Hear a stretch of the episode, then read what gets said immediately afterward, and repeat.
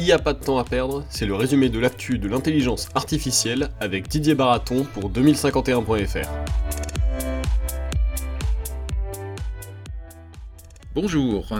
De quoi allons-nous parler dans, ce, dans cette troisième édition du podcast euh, Il n'y a pas de temps à perdre? Eh bien, évidemment, nous allons parler du CES de Las Vegas, euh, le grand salon des technologies qui se tient toute la semaine pratiquement. Il dure trois jours, mais en fait, il y a beaucoup de, pré-annonces, d'annonces un petit peu avant, tellement, tellement il y a de monde, tellement il y a de sociétés qui veulent faire part de leurs trouvailles. Et pas seulement des sociétés, d'ailleurs, il y a aussi beaucoup d'organismes, en particulier français, qui ont fait le déplacement comme d'habitude.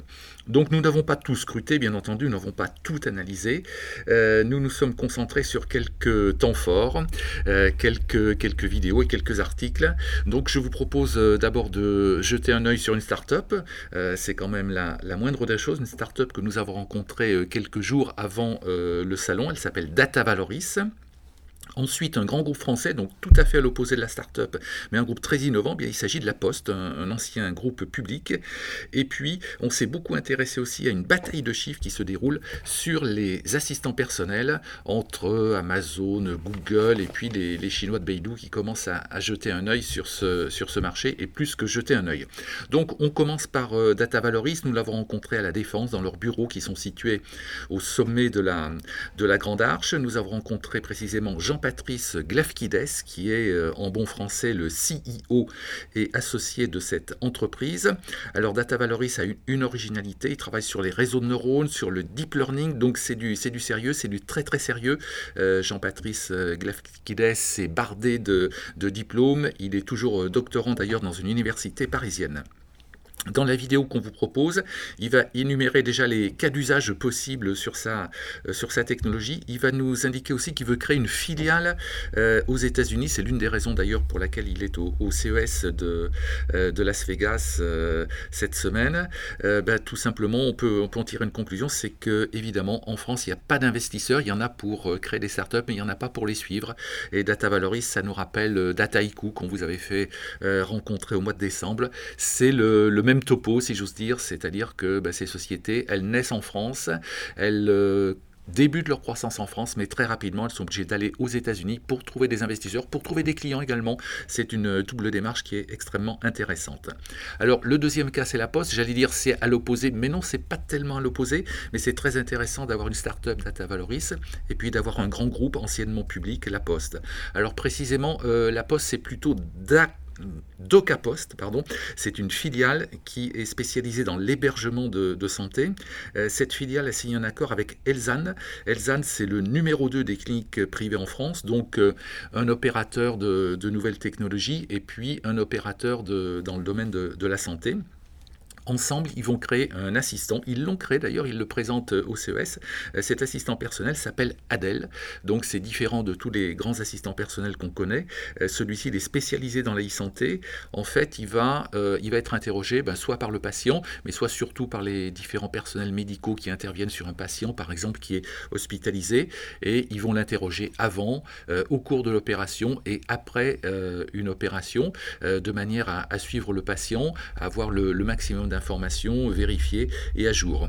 Euh, Adèle va débuter euh, dès ce premier trimestre dans trois cliniques euh, en France et puis donc au bout de, quelques semaines, bon, on saura si, ça marche vraiment, si c'est utile et comment Adèle, donc l'assistant personnel de DocaPost et d'Elzane, peut se développer. Alors justement, des assistants personnels, il en est énormément question au CES de Las Vegas. sur tout le salon, il y a de grandes affiches avant le salon et à l'intérieur. Hey Google, c'est l'interjection qu'il faut lancer pour euh, mettre en route euh, l'assistant vocal euh, de Google des assistants vocaux, il y en a beaucoup. Et il y en a un, le grand concurrent de, Google, Amazon, qui a commencé à parler de chiffres. C'est pas très courant chez, chez Amazon, ils l'ont fait de façon assez subtile.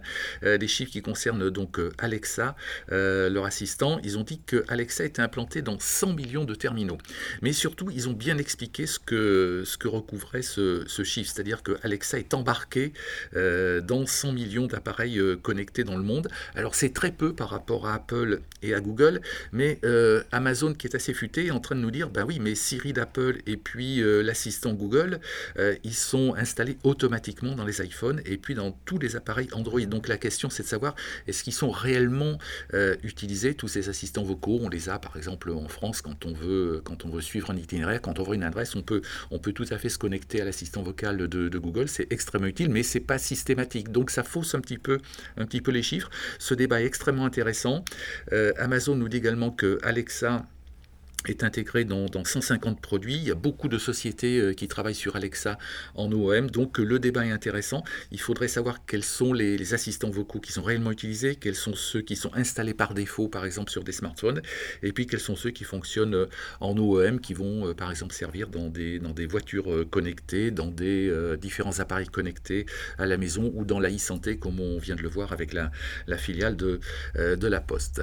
Donc le, CES de Las Vegas a commencé aussi par une euh, bataille de chiffres. Alors on n'a pas encore les chiffres sur nos petits assistants personnels français, celui de la Poste, celui d'Orange et Deutsche Telekom qui doit, qui doit arriver au deuxième trimestre de cette année, et aussi celui d'Arcos, une, une belle société euh, française dont on espère pouvoir parler assez rapidement. Le dernier sujet, euh, toujours, toujours à propos du, du qui est extrêmement intéressant à observer. vous savez que sur l'intelligence artificielle, il y a beaucoup de gens qui commencent à dire, bon, c'est bien gentil, mais il y a beaucoup de buzz, il y a beaucoup de communication, il y a beaucoup de marketing autour de l'intelligence artificielle, il faut aussi parler de technologie. Et eh bien justement, euh, il y a Nvidia, il y a un article sur, sur notre site qui parle de, de, Nvidia, qui insiste beaucoup sur les technologies, qui insiste beaucoup sur les puces. Intel aussi a fait, a fait des annonces pour dire ben, qu'il faut des puces euh, adaptées pour le monde de, de, de l'intelligence artificielle, et puis il faut aussi des super calculateur. Il faut beaucoup parler de, technologie pour dissiper le brouillard. Bah, c'est peut-être la mission qu'on va se donner sur 2051.fr dans les jours qui viennent. Merci pour, euh, pour votre écoute et puis à dans une semaine pour la quatrième édition de notre podcast. C'était Il n'y a pas de temps à perdre avec Didier Baraton pour 2051.fr.